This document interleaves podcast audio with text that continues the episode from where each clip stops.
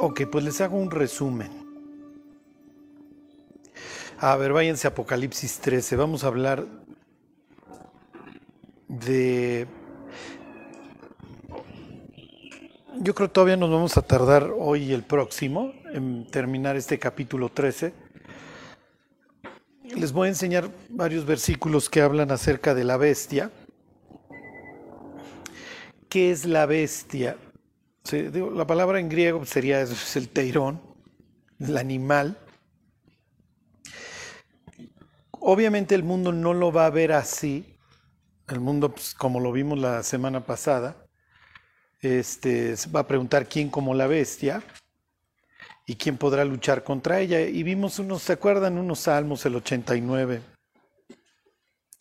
Este, el Éxodo 14, estas, estas preguntas de quién como tú, oh Jehová, ¿se acuerdan? Y aquí se la aplican a la bestia.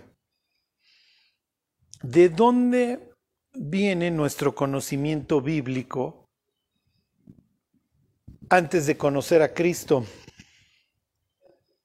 Exactamente, de Hollywood. Entonces, eh, nosotros entendemos por, por la bestia pues a veces ni siquiera la bestia, ¿no? La palabra que empleamos es el anticristo, ¿sí? Este término del anticristo, el anti puede ser en lugar de o en contra de. A ver, váyanse a primera de Juan, este. 2.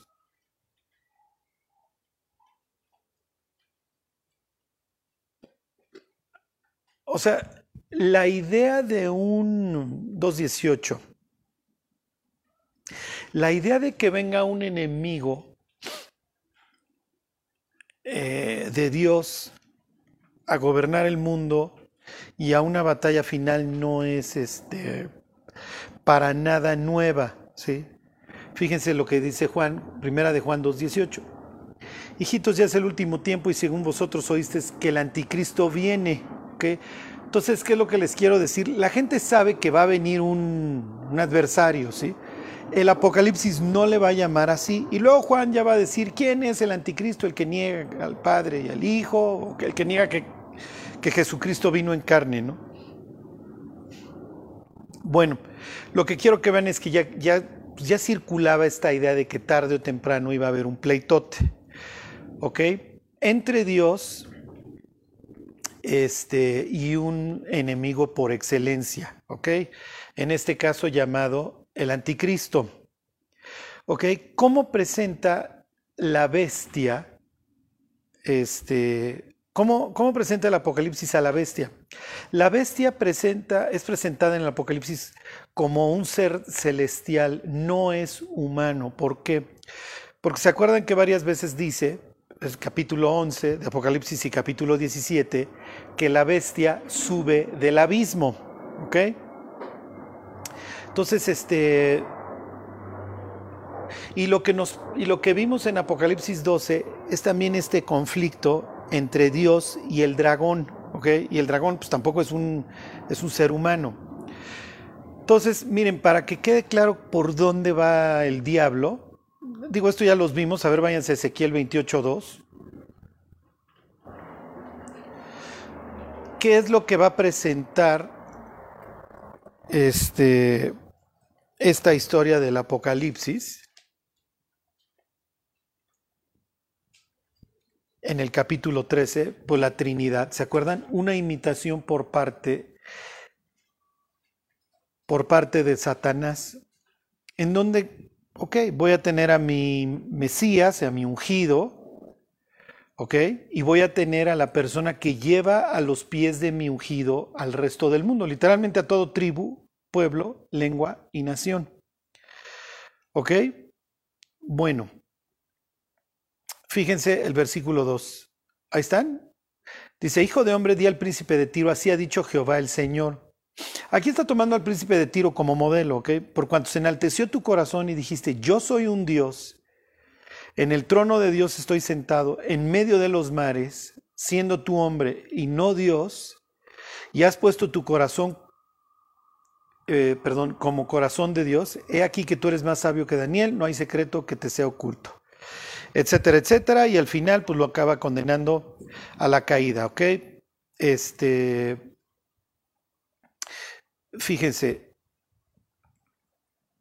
oye Charlie, aquí está hablando de un humano, sí, está refiriéndose al rey de Tiro que dice tú eres Dios, pero más adelante ya va a hablar de un ser que no es una persona normal, sino que se estuvo paseando en el Edén. Fíjense ahí mismo, 28.11. Vino a mí palabra de Jehová diciendo, Hijo de hombre, levanta endecha sobre el rey de Tiro y dile, Así ha dicho Jehová el Señor, tú eras el sello de la perfección, lleno de sabiduría y acabado de hermosura. En Edén, en el huerto de Dios estuviste, de toda piedra preciosa era tu vestidura, de cornerina, topacio, jaspe, crisóleto, berilio, iónice, de zafiro, carbunclo, esmeralda, esmeralda y oro. Los primores de tus tamboriles y flautas estuvieron preparados para ti en el día de tu creación. Y luego obviamente pues ya estás de que de esto estabas vestido, de que eras el sello de la perfección o con quien se comparaba la perfección. Pues ahí diría el rey de Tiro, pues a tanto no llego muchachos, ¿no? Como... Y luego, pues lo va a llamar lo que pues, realmente como lo presenta, ¿ok? Versículo 14, tú querubín grande, protector, yo te puse en el santo monte de Dios, ahí enduviste, en medio de las piedras de fuego te paseabas. Perfecto eras en todos tus caminos, desde el día que fuiste creado, ¿hasta cuándo? Hasta el día en que se halló en ti maldad. Ok, ahí tienen la, la rebelión de este ser celestial. Ok, a ver, váyanse dos libros anteriores. 28 eh, entre 2, para que se acuerden. Este es 14, ok. Entonces váyanse Isaías 14. Isaías 14 y Ezequiel 28 hagan de cuenta que están narrando la misma escena pero desde ángulos distintos. ¿Ok? Esto tiene todo que ver con la bestia. ¿Por qué? Porque como lo veremos ahorita, la bestia se va a sentar en el templo de Dios, haciéndose pasar por Dios, es lo que dijera segunda de Tesalonicenses. Entonces, yo soy Dios y el que me confirió toda la autoridad que tengo me la dio mi, entre comillas, mi padre, en este caso, el dragón. Lo leímos la semana pasada, ¿se acuerdan? El dragón le va a dar su autoridad y su trono. Lo mismo que dice Jesús en Juan. ¿Se acuerdan? Toda potestad, diría en Mateo, me es dada este, en la tierra y en los cielos. O sea, Dios me confiere la autoridad. El, Padre dio, todo eh, dio toda la autoridad al Hijo, ¿no? Para que sepáis que el Hijo del Hombre tiene potestad, dice en Marcos, para perdonar pecados. O sea, Jesús se presenta como alguien a quien Dios le dio toda la autoridad. La bestia va a hacer lo mismo. ¿Por qué? Porque de eso se trata. Se trata de imitar a Dios. ¿Ok? Y ahorita vamos a ir viendo mucho más partes de la imitación. Pero bueno, quiero que tengan la película completa. Ahí están 14, 12. Bueno, ¿cómo caíste del cielo, no? Esta idea de tú te paseabas en el monte de Dios y ahí estuviste en el Edén, etcétera, etcétera, hasta que se halló en ti maldad. ¿Cómo caíste del cielo, oh lucero, hijo de la mañana? ¿Cómo cortado fuiste por tierra tú que debilitabas a las naciones? Esto ya lo vimos en Apocalipsis 12, que se dedica a engañar a las naciones. Tú que decías en tu corazón, subiré, y aquí están todos estos, subiré y seré y pondré, y etcétera, ¿ok?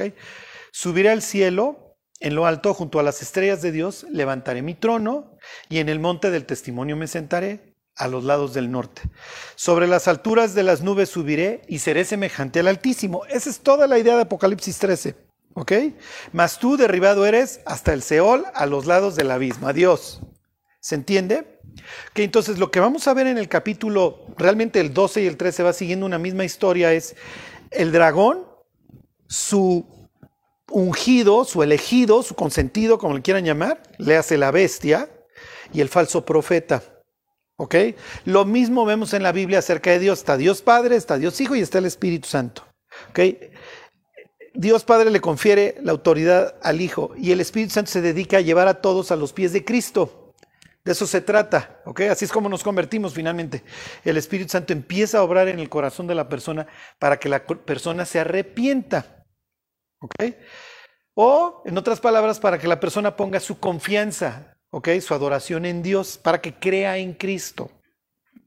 ¿Ok? Cuando, cuando la Biblia se refiere a creer en Cristo, o lo que más adelante será creer en la bestia, es confía en Él, punto confianza en Él, porque alguien puede decir, pues yo creo en Cristo, yo creo que Cristo es una persona que vivió hace dos mil años. ¿Qué tanto tenga que ver con mi vida? Eso es otro rollo. ¿Sí se entiende? Lo que hace el Espíritu Santo es decir, Cristo tiene que ver con tu vida. Cristo te salvó en la cruz. Entonces ahora tú tienes que confiar en Él. Para que todo aquel que en Él cree, ¿se entiende? No se pierda, más tenga vida eterna. Y no se trata de decir, bueno, yo creo que Cristo vivió hace dos mil años. Pues finalmente vivimos en el 2022 después de Cristo, ¿no? No, o sea, tu confianza tiene que estar ahí. ¿Sí me explico? Bueno, ok. Regrésense al 13, a Apocalipsis 13. Y luego vamos a ir a Apocalipsis, Apocalipsis, ¿eh? Digo, este, a Daniel 7. El estudio de Apocalipsis es bastante de ve, regresa, ve, regresa, porque acuérdense que Juan está tomando cosas de todos lados. ¿Ok? Bueno, entonces les vuelvo a leer desde el 1. Me paré sobre la arena del mar o se paró sobre la arena del mar, refiriéndose al dragón. Que es la Biblia de las Américas, la nueva versión internacional, si mal no recuerdo la RBA, ¿se acuerdan? Tiene se paró sobre la arena del mar. Porque hasta donde, el griego, eh, hasta donde entiendo el griego te da para las dos. ¿Ok? O sea, se, lo puedes poner de las dos formas, porque pudiera ser paróse, quien Juan o el dragón. ¿Sí? Ok. Bueno, la traducción, ¿cómo les diré? Que sigue la historia sería que el diablo se para porque sabe que viene el otro del abismo. Apocalipsis 9. Se abre el pozo del abismo y sube Apolión. ¿Ok? Bueno, y dice, y vi subir del mar una bestia. En Apocalipsis 11 y Apocalipsis 17 dice que sube del abismo, pero acuérdense que el, mar y el abismo son dos formas de simbolizar el caos, ¿ok? Así arranca nuestra historia en Génesis 1.2. El Espíritu de Dios se movía sobre la faz de, o sea, del abismo, ¿ok? Y entonces separa las aguas de las aguas y empieza a arreglar este desorden de aguas, unas acá, otras acá, luego descúbrase lo seco, etc. ¿Ok? Los cochinitos, ¿se acuerdan? En, en Gádara, se van y se despeñan en el mar. Es donde los judíos se entienden la simbología. Si estos demonios acabaron en dónde? En el abismo. ¿Dónde acaba Jonás? Nos diremos, Jonás, eras un náufrago. Sí, pero él mismo dice, descendí a los cimientos de los montes. Sí. Descendí al Seol, descendí al abismo. ¿Ok? Entonces, sube del caos, al igual que en Daniel 7. ¿Ok? Las bestias suben del caos, suben del mar. ¿Ok? Bueno, tiene siete cabezas y diez cuernos. Y en sus cuernos diez diademas y sobre sus cabezas un hombre blasfemo. Eso ya se los expliqué y cuando llegamos a Apocalipsis 17 lo volvemos a ver. O que la, la bestia que vi era semejante y entonces toma todos estos conceptos del leopardo, el oso y el león que está tomando de Daniel. O que esto es así como Nabucodonosor, Ciro. Ok, que Ciro no, no tiene una mala presentación en la, en la Biblia, pero pues ahí están los persas representados en un oso y Alejandro, ok, el leopardo. Entonces, lo peor de los imperios gentiles mundiales, pues ahí viene en esta cuarta bestia, ¿ok? Bueno, vi una de sus cabezas como herida de muerte, pero su herida mortal fue sanada, y se maravilló toda la tierra en pos de la bestia, y adoraron al dragón que había dado autoridad a la bestia, y adoraron a la bestia, y aquí la van a tratar como Dios. ¿Quién como la bestia? ¿Y quién podrá luchar contra ella? Entonces, si Jesús resucitó, pues cómo no, también la bestia va a resucitar. ¿Ok? Entonces, wow, este, su herida mortal fue sanada. y se acuerdan que aquí, o te puedes ir a Zacarías a este pasaje de que se le hiera el ojo y el brazo a este pastor inútil, o lo puedes interpretar como que estaba guardado en el abismo y volvió. ¿Se acuerdan? La bestia que era y no es, y está para subir este del abismo e ir a perdición. ¿Ok? Bueno, entiendo que les estoy echando chorros de información. Ok, pero parto de la base que son ustedes muy aplicados y me han puesto atención durante los últimos dos años. Ok, bueno. Ok, o son como yo en física, ¿no? Se oye muy interesante lo que este señor está diciendo, pero no entiendo nada. Ok, bueno. Ahorita vamos a ver este versículo 5. También se le dio boca que hablaba grandes cosas y blasfemias. Y se le dio autoridad para actuar 42 meses. y abrió, su boca en blasfemias contra Dios para blasfemar, ¿se acuerdan? Tres cosas, su nombre, su tabernáculo y de los que moran en el cielo. y se le permitió hacer guerra contra los santos y vencerlos. También se le dio autoridad sobre toda tribu, pueblo, lengua y nación. Ok, bueno, ¿qué es esto, Charlie? La idea es de que este ser obviamente se va a dedicar a hablar pestes de Dios, este, obviamente no, lo va a hacer de una forma burda, sino tiene razón esta persona, ¿sí? O tiene razón, como le vayan a llamar, el Dios, el potentado, lo que ustedes quieran. O sea, tiene razón. Sea, el Dios que presentan los cristianos y que presenta la Biblia es A, B, C y D, más lo que se acumula esta semana. ¿Sí me explico? Hoy es, lo vemos, ¿no? Sale el político a decir, a ver, vamos a hablar, aquí habla de esclavos, ¿no? Que el político que lo sale a decir tiene los propios, ¿no? O sea que, pero bueno, este, váyanse ustedes a saber cómo va a ser el planteamiento, pero la idea es que para el mundo esto va a ser de lo más razonable, ¿sí? Qué bueno, o sea, qué bien lo que está diciendo este señor, porque lo que nos presenta la Biblia pues, es una locura. Eso es cuando tú, como cuando tú le dices a una persona, oye, pues Jesús dijo, yo soy el camino, la verdad y la vida, y la persona se enoja, ¿no? Y ahí es donde dices, oye, ¿de qué color quieres a tu Salvador? ¿Blanco, negro, amarillo? Este, sí me explicó, este, con aire acondicionado, sin aire acondicionado, vidrios eléctricos, o sea, a fuerza Dios se tiene que acomodar a nosotros. Ajá. Y obviamente, pues a un mundo engañado por Satanás, pues ya lo que le vayan a aventar, pues ya pues con los brazos abiertos lo va a estar recibiendo. A ver, vámonos ahora sí a Daniel capítulo 7.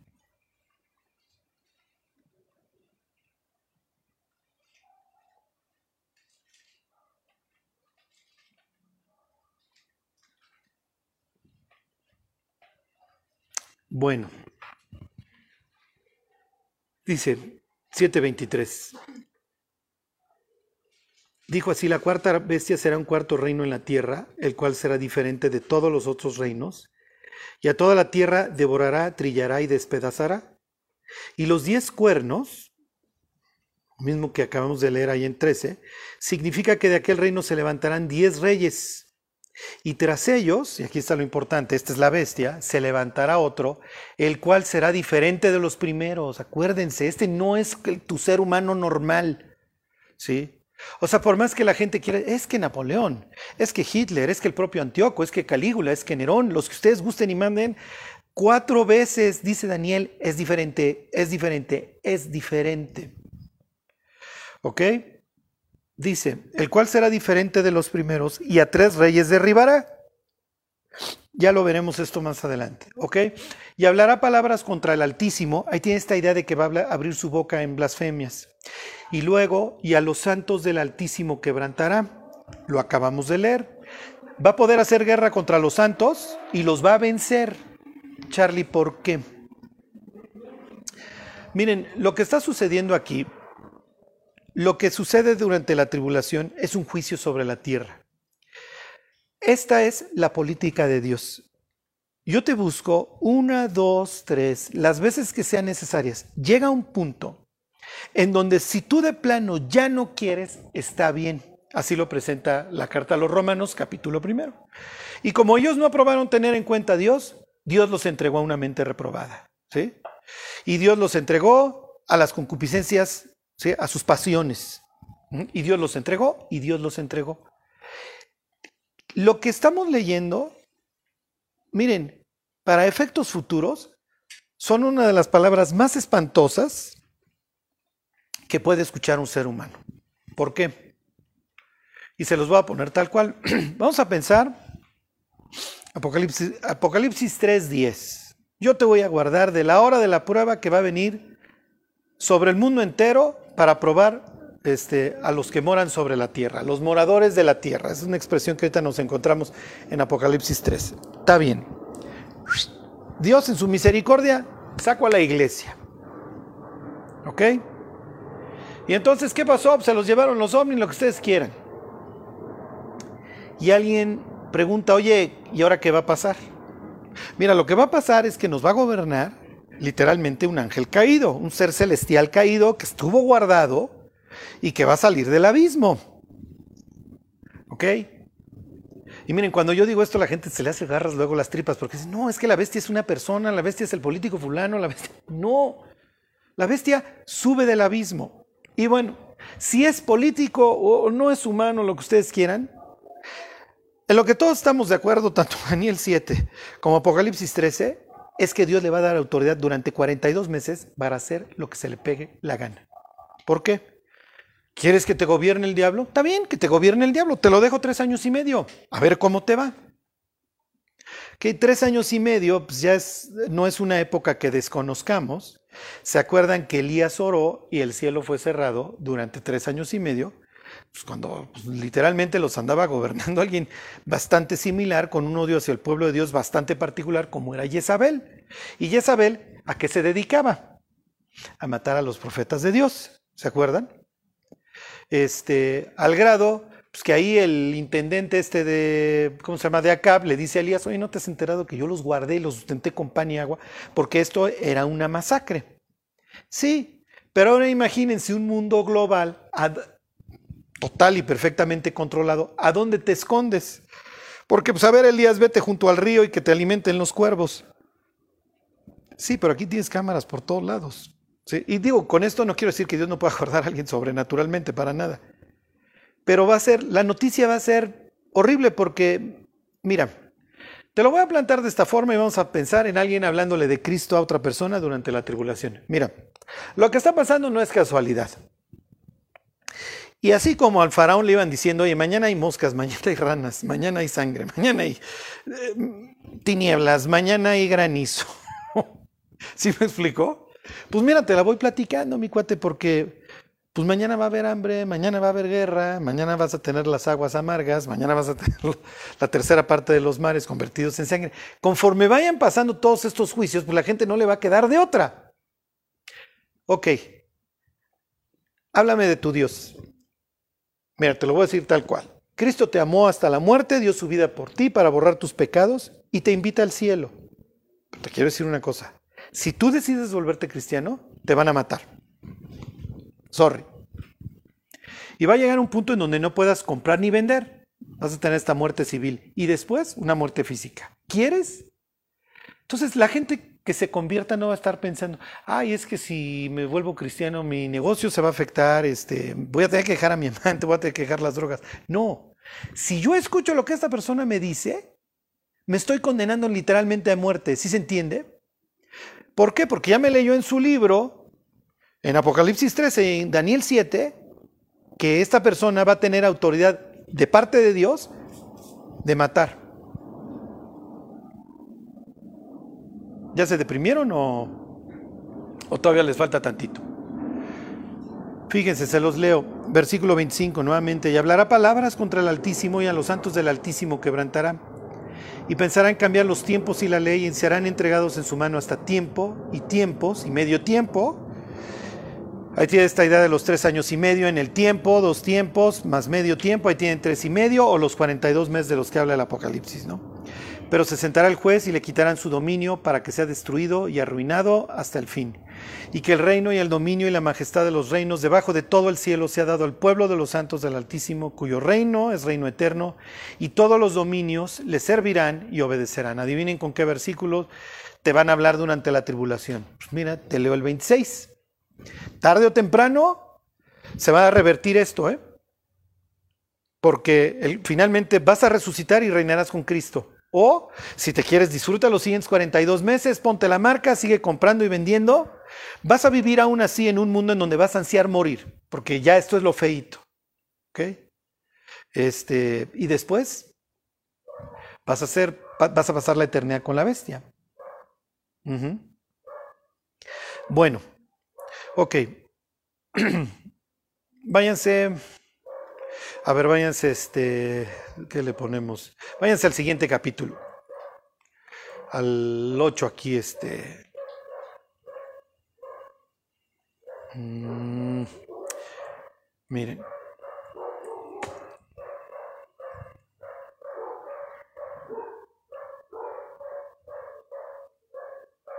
Ahí voy, ¿eh? déjenme.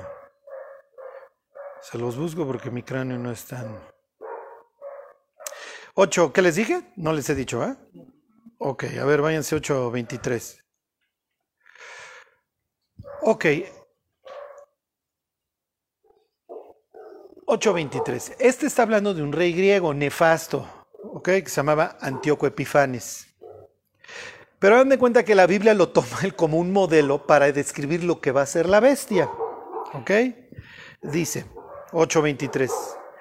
Y al fin del reinado de estos, olvídenlo por el momento, cuando los transgresores lleguen al colmo, se levantará un rey altivo de rostro y entendido en enigmas. Y su poder se fortalecerá, más no con fuerza propia. Ahí tienen que el dragón le dio su autoridad, ¿sí se entiende? Misma idea Ontoy.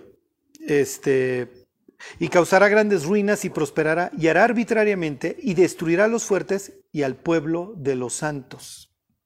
Con su sagacidad hará prosperar el engaño en su mano y en su corazón se engrandecerá y sin aviso destruirá a muchos y se levantará contra el príncipe de los príncipes, pero será quebrantado, aunque no por mano humana.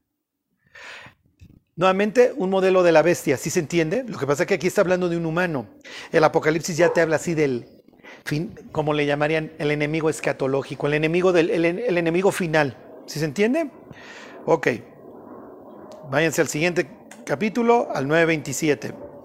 Este es versículo famoso. ¿Ok? No me detengo en la profecía de las 70 semanas, esa ya... Solo quiero que vean esto. A la bestia, tanto en su representación de este rey griego llamado Antíoco como, como su representación Apocalipsis 13, ahí sí ya el, verdadero o el final, y ahorita les digo por qué tienen un, por qué tienen uno que es como el modelo y otro que es el verdadero. A los dos se les asocia con el templo. ¿Ok? Dice, versículo 27, y por otra semana confirmará el pacto con muchos a la mitad de la semana hará cesar el sacrificio y la ofrenda. ¿Dónde se llevan a cabo el sacrificio y la ofrenda? En el templo. Dice, después con la muchedumbre de las abominaciones vendrá el desolador. Esta es la idea de que es una bestia, todo lo va destruyendo. ¿ok? Habla contra Dios, es un puerco, si me explico, este, quebranta a los santos del Altísimo, se dedica a cazarlos y a matarlos, ¿ok?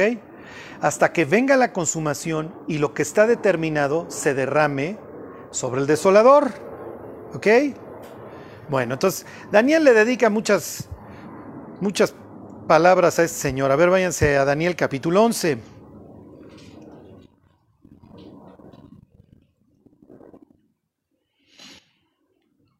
¿Sí van siguiendo más o menos? ¿O ya se me perdieron? Ok. Fíjense, nuevamente. 11.36 esta idea de que es un soberbio, ¿sí? Piensen en Cristo. Haya pues en vosotros este mismo sentir que hubo en Cristo Jesús, el cual siendo en forma de Dios no estimó el ser igual a Dios como cosa que aferrarse, sino que se despojó a sí mismo tomando forma de siervo, hecho semejante a los hombres. Y estando en la condición de hombre, se humilló a sí mismo haciéndose obediente y obediente hasta la muerte de cruz, ¿no? ¿Cómo presenta todo el tiempo a la bestia la Biblia? Así me explico, como un soberbio que lejos de humillarse, se enardece contra Dios. Por eso el anticristo, ¿ok? Dice 11.36, y el rey hará su voluntad y se ensoberbecerá y se engrandecerá sobre todo Dios, misma idea que acabamos de leer ahí en el, en el 8, y contra el Dios de los dioses hablará maravillas. En el 8 habla de contra el príncipe de los príncipes, ¿ok? Y prosperará hasta que sea consumada la ira porque lo determinado se cumplirá. A ver, mi cuate, tienes 42 meses y acabándose, ¿ok? Al lago de fuego, tan tan. Bueno, váyanse al capítulo 12.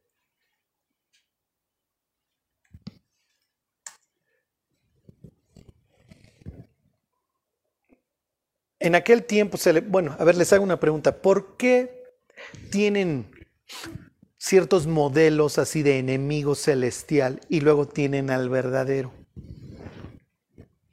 ¿Por qué creen?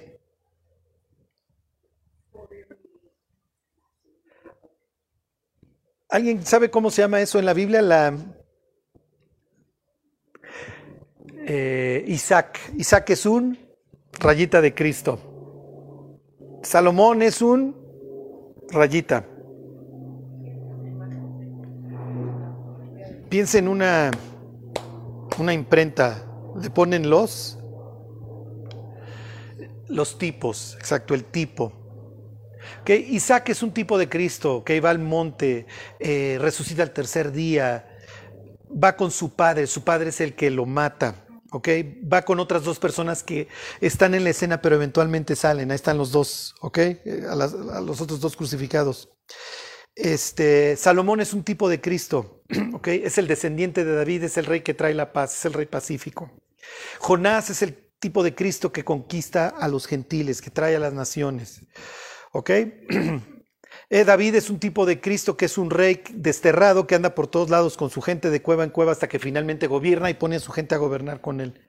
¿Se entiende? O sea, la Biblia tiene estos personajes. el más claro sería José que lo venden sus hermanos, lo, traicionan los gentiles y pues, lo, juzgan injustamente. Al final de los tiempos sus hermanos lo reconocen y se postran de él y chillan y viene la reconciliación. Y mirarán a mí, a quien traspasaron y llorarán. ¿Se acuerdan?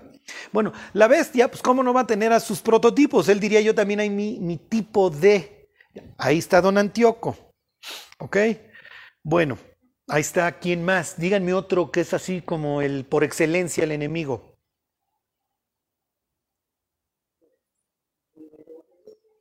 Herodes, muy bien. Ajá, exacto. ¿Quién va a gobernar además de mí, no? Ya parece. Y entonces lo tengo que salir a aniquilar. Muy bien.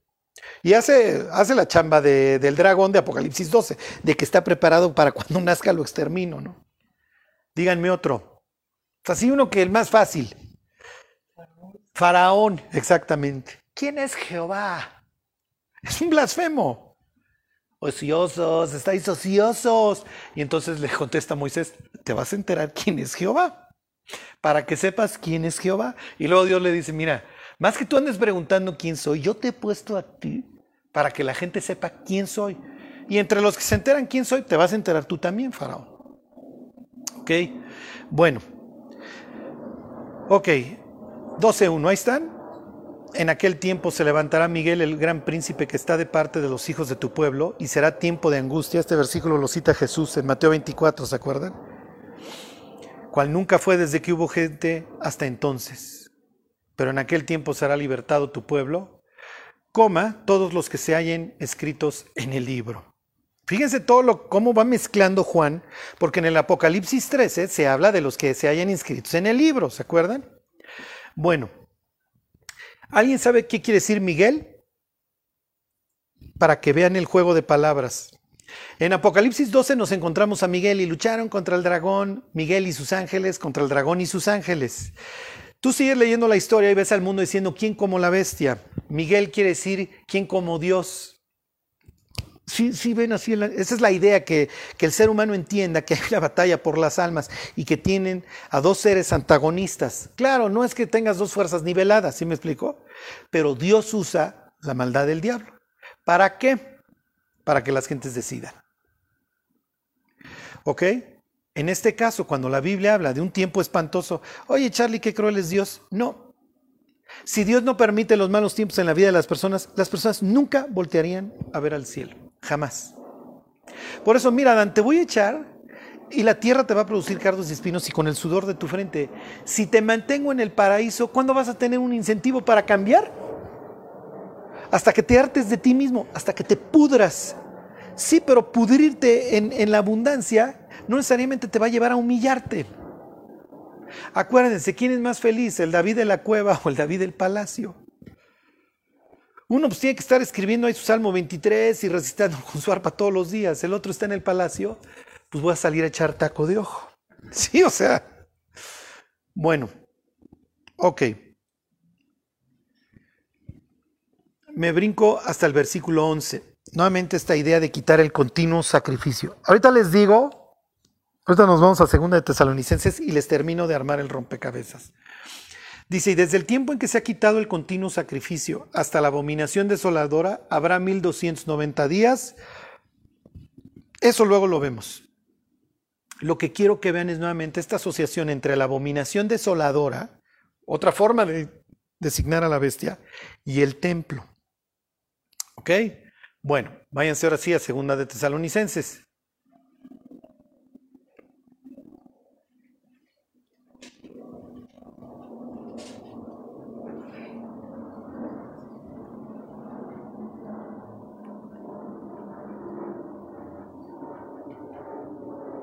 Bueno.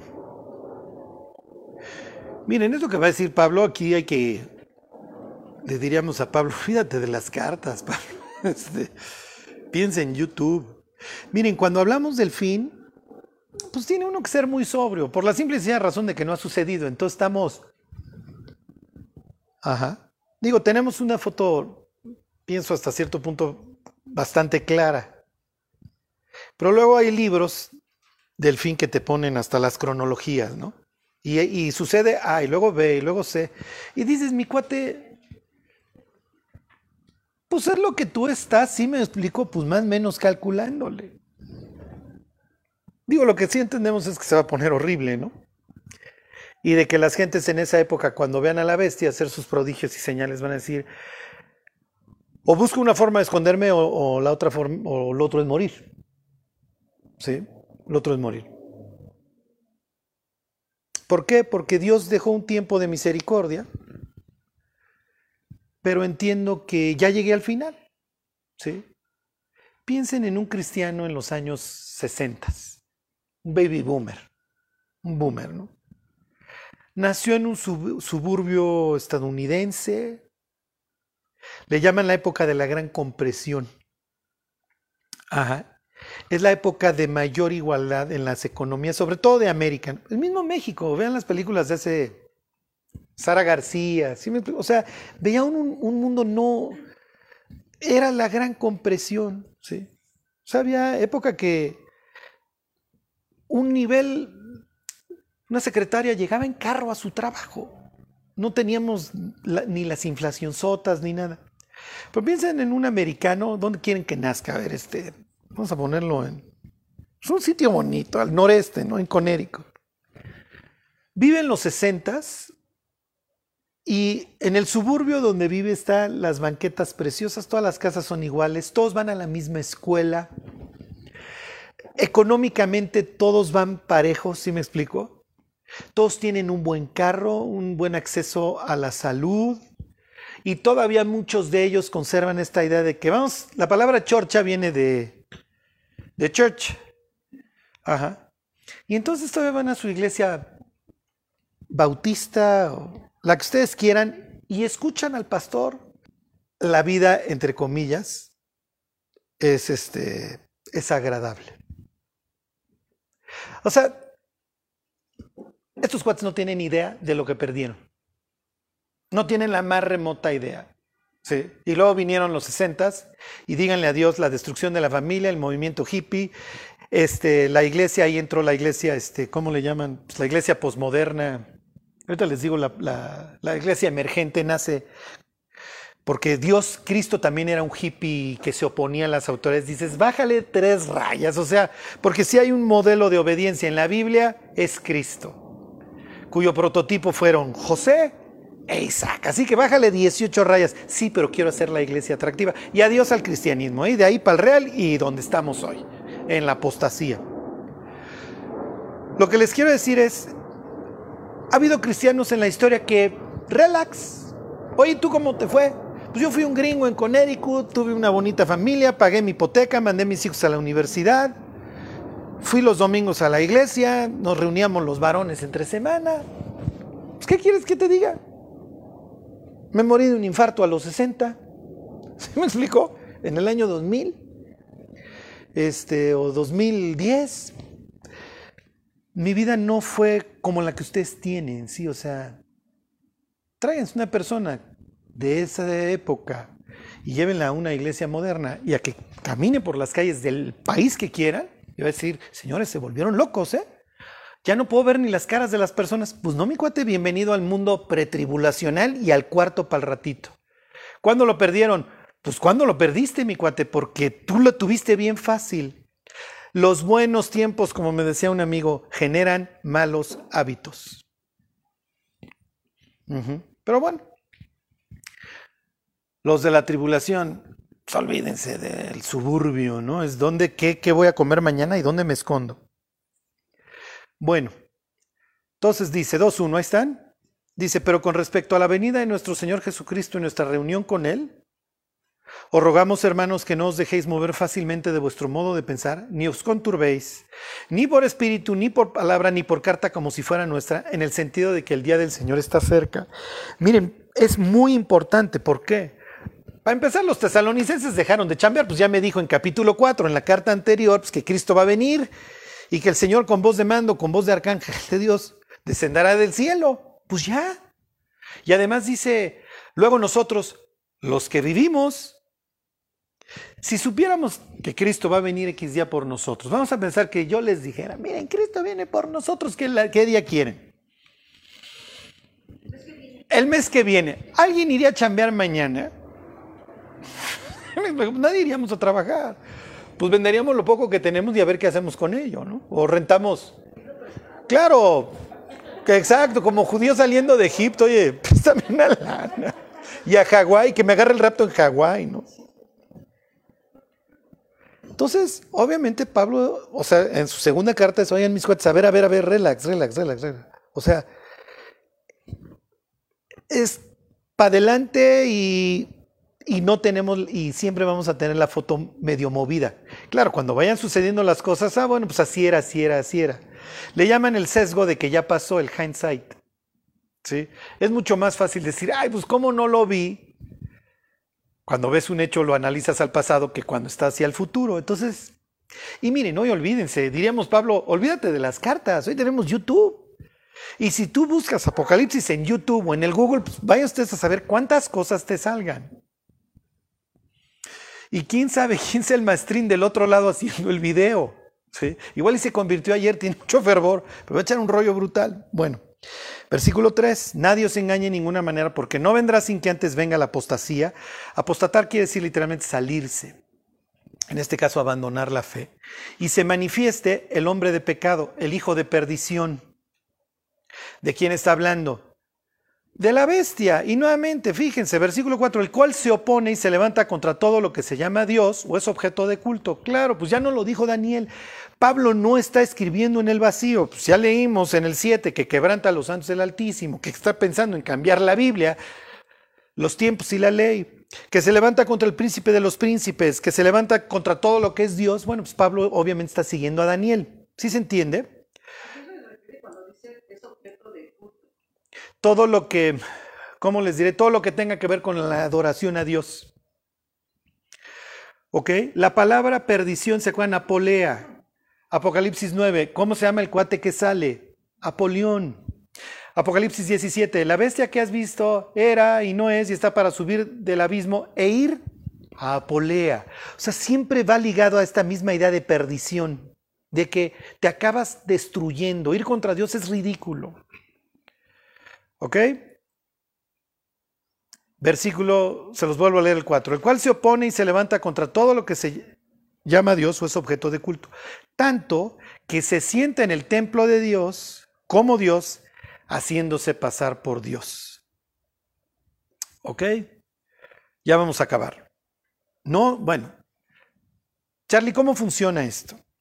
En el 9.27 leímos que va a hacer cesar la ofrenda y el sacrificio. Va a quitar el continuo sacrificio. Miren, ¿cuál es la idea? Y nuevamente, ¿Ok? La idea es, a ver, que se saque el templo en Jerusalén. Reactiven sus sacrificios. En algún momento, muchachos, pues como ven, pues si ya llegué, pues ya nuestra Pascua fue sacrificada, diría Pablo, ya no son necesarios los sacrificios, lo mismo diría la bestia, pues si ya llegué, ya olvídense, yo me voy a sentar en el templo y adórenme. ¿Qué es lo que dice Jesús? Cuando veáis la abominación desoladora de que habló el profeta Daniel, el que le entienda, o sea, Jesús está partiendo de la base que esto eventualmente se va a escribir y se va a circular por el mundo, el que le entienda, huyan a los montes. ¿Se acuerdan que, que, lo vimos? Y que lo más probable es que es una referencia a esta idea de que de este remanente israelita que huye al desierto, el dragón lo persigue, pero pues la tierra ayuda y se traga a los ejércitos estos. Entonces hoy anda de moda la idea esta, es que ya van a sacar el templo. Pues sí, Pablo está partiendo de la base y Jesús de que eventualmente la abominación desoladora, le hace la bestia, se va a sentar en el templo. ¿Cómo, cómo, y que lo va a desecrar? Hasta cierto punto no es que vaya a tener que hacer un rito como hizo Antíoco, porque Antíoco tuvo bien matar un marrano y meter una estatua de Zeus y ahí la dejó para que se eduquen los judíos, esa era su intención, humillarlos. Aquí simplemente la bestia va a decir, pues muchachos, ¿cómo ven si me adoran? ¿Qué dicen? ¿Qué creen que van a hacer? Pues lo van a adorar. Y es lo que acabamos de leer, de toda tribu, pueblo, lengua y nación. Y entonces van a decir, pues tú eres Dios. ¿Quién como la bestia? ¿Y quién podrá luchar contra ella? Y entonces tienen al diablo, al dragón, a su hijo sentado en el trono, y al falso profeta, enseñándole al mundo a cómo adorar a la bestia que se sentó en el trono. Sí.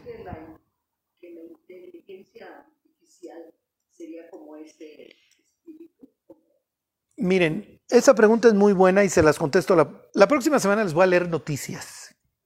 ¿Ok? Este, les voy a dar ahí, este, es carnita, Charlie, carnita, ¿no?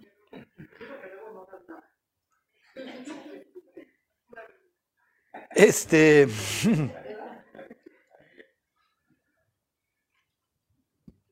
Bueno, miren, nada más vayan a Juan 5:43. Y luego vamos a leer unos versículos de Isaías 11 y nos vamos. Miren, lo que pregunta Olivia es muy interesante. Les voy a decir, lo más probable es que no. Miren, el robot digo, a, todos nos sugiere, digo, la computadora ya te está sugiriendo el robot de algo que buscaste. Sí. El robot de Amazon es buenísimo. O sea, yo compro seguido de lo que me sugiere el robotito de Amazon. Como compraste este, y yo digo, este sabe mejor que yo mis gustos. Ajá. Y obviamente está aprendiendo, ¿sí? Y finalmente uno lo va alimentando. Lo que pasa es que cuando Apocalipsis 13 dice que se le dio autoridad para infundir aliento a la bestia, la palabra que emplea es, pneuma. Es lo, mismo, ¿sí me explico? O sea, no es, no, no, o sea, literalmente le está diciendo, te doy chance de que generes vida. Ajá, sí. Por más que Alexa, ¿sí me explicó? Que te está escuchando todo el día, o Siri, márcale a fulano y pueda llegar a, tener, es muy difícil que digas, es que tiene vida, aunque le enseñaran muchas entonaciones de voz. ¿Cuándo me estás vacilando? Claro, entonces lo más probable es que no, a ver, sí, infúndele vida a la, imagen. ¿Por qué? Porque como Dios abomina las imágenes, ah, humanidad, ¿quieres adorar imágenes? Y mira, y te doy chance de que, porque van a venir los cristianos a molestarte de que tienen ojos y no ven, tienen oídos y no oyen. No, si quieres, hasta que éstas sí vivan. Y ahí sí no va a poder venir a decirte el cristiano, mira tu imagen, tiene ojos y no ve, porque esta vez se va a voltear y va a decir, ¿qué? ¿Y dónde está la marca, muchachos? Bueno. también hay una parte donde dice que hay tres cosas, ¿no? El número es su nombre son tres cosas que, que, definen para la marca. ¿Por qué? Porque no, yo pensé que eran dos, pero el otro día entendí que son tres. El número de su nombre. Puede ser la marca en la frente o en la mano. Ajá, y que la adoren, exactamente. Es una trinidad. Miren, no, no sé. Ahorita, ahorita si quieren, vemos eso que está preguntando Olivia porque sí, o sea, efectivamente dice, el que tenga la imagen o adore este, a la imagen, este, ¿mande? Ahorita lo. Bueno, a ver, váyanse a 5.43. Ay, ya me. Ya me pusiste a pensar, Olivia.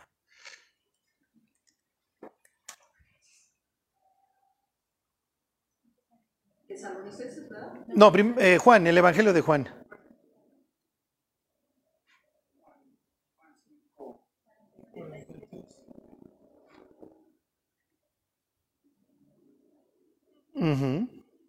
Bueno,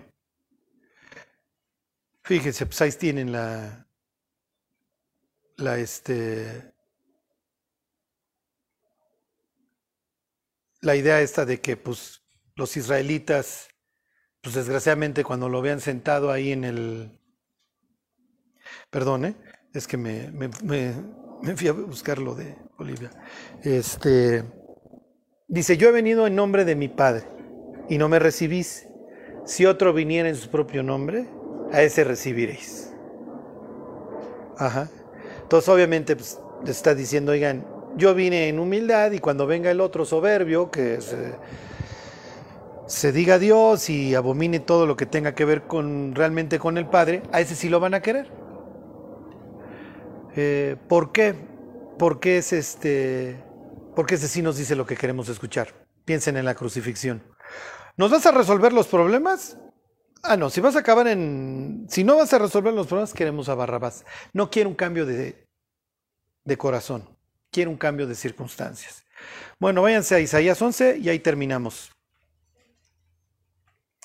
El fin, dice Pablo en 2 de Tesalonicenses, no va, no va a venir sino hasta que se venga la apostasía y se manifieste el hombre de pecado. Y entonces Ok, entonces después de eso, sí, dice, va a venir el Señor y lo va a matar con el espíritu de su boca, ¿se acuerdan? Y con el resplandor de su venida. Pablo no, se les, no es que se le ocurrió ayer, ¿no? Fíjense. 11.1, ahí están. Sí, les dije Isaías 11. Saldrá una vara del tronco de Isaí y un vástago. ¿Se acuerdan la palabra Netzer? De ahí tenía que ser Nazareno el Mesías retoñará de sus raíces y reposará sobre él el espíritu de Jehová. Es lo que hemos estado viendo en el Evangelio de Marcos. ¿Se acuerdan? Sale Jesús del agua y, se posa sobre él este, el espíritu de Dios. ¿Ok? Luego, y aquí les voy a adelantar algo de Marcos, me voy a brincar al 3. Y le hará entender diligente en el temor de Jehová. No juzgará según la vista de sus ojos, ni arguirá por lo que oigan sus oídos, sino que juzgará con justicia a los pobres y arguirá con equidad por los mansos de la tierra y aquí viene, ok, el Mesías Salvador, pero también el Dios guerrero. Y herirá la tierra con la vara de su boca y con el espíritu de sus labios matará a quien? Al impío. Es el pasaje que más adelante Pablo va a citar en Segunda de Tesalonicenses, cuando dice que se va a sentar en el trono de Dios y luego lo va a matar Dios como con el espíritu de su boca. ¿Ok? Entonces no es un personaje ahí que se le ocurrió a los escritores del Nuevo Testamento. Esta idea de que hay un impío que se, que se opone a Dios, pues ya estaba desde entonces. Bueno, ¿cuál es la moraleja? Diría Pablo, ya está en acción este, el misterio, ya, esto ya se está gestando, ¿ok? Ya, o sea, como diciendo Pablo, no se esperen, o sea, este, esto tarde o temprano va a llegar. Esta idea de que no va la persona a comprar ni vender si no tiene algo, pues ya está a la vuelta de la esquina, ya hacen todas las noticias y es horrible, ¿no? Este, el hecho de que toda tribu, pueblo, lengua y nación lo van a seguir, pues sí, y por eso dice Jesús, y seréis aborrecidos de todos por causa de mi nombre. que Ya no se los leí, pero en, en, Daniel 12 dice que los entendidos van a entender. Ajá. Este, pero presenta la situación como que la humanidad cada vez va a ir cayendo en peores y peores tinieblas y cada vez le va a ser más difícil responder a la luz o ver lo obvio, lo que tiene en sus narices. Entonces, la historia se está escribiendo hoy. Hoy tenemos que ser fieles a Dios. Hoy la gente nos está observando y está haciendo sus números, sus cálculos. A ver, yo considero la vida de esta persona que no carece de problemas, pero tiene esta devoción a, su Dios, sí me atrae. ¿Ok? Y lo último, nos dedicamos a enseñar la Biblia, a predicar el Evangelio. ¿Y por qué se los digo? Porque cada vez va a haber más tentación de vamos a hacer algo extraordinario para atraer las almas. ¿sí? No, Eso que lo haga el diablo. Él, como dice, la bestia va a venir con sus señales y prodigios, pero el Evangelio es suficiente. El Evangelio es el poder de Dios para salvación a todo aquel que cree. Entonces, no dejen de leer, no dejen de memorizar la Biblia, porque nunca como antes se requiere gente que ame la Biblia, que la conozca y que le pueda decir al de lado, yo te enseño, eso es lo que necesitas. Jesús es la respuesta. ¿Sí? Pero no te lo vas a encontrar tanto en unos videos ahí de cinco minutos de YouTube. Necesitas profundizar en tu relación con Dios. Bueno, pues vamos a orar y nos vamos. Dios, te queremos dar gracias por tu palabra, Dios. Pedirte, Dios, que si está en tu voluntad, Señor, tú nos libres de esta, pues Dios, de esta época espantosa cuando, cuando tendrá toda esta autoridad la bestia para hacer por lo que se le antoje, Dios. Guarda nuestras vidas, Dios, guarda nuestras familias. Danos una vida correcta, Dios, mientras regresas y pues Dios queremos pedirte que tú nos des la fe para pues enfrentar todo lo que el futuro tenga, Dios, y pues entender como lo hizo algún día David de que aunque andemos en valle de sombra de muerte, pues tú estarás con nosotros, Dios. Gracias por todo, te lo pedimos y te lo agradecemos en el nombre de Jesús. Amén.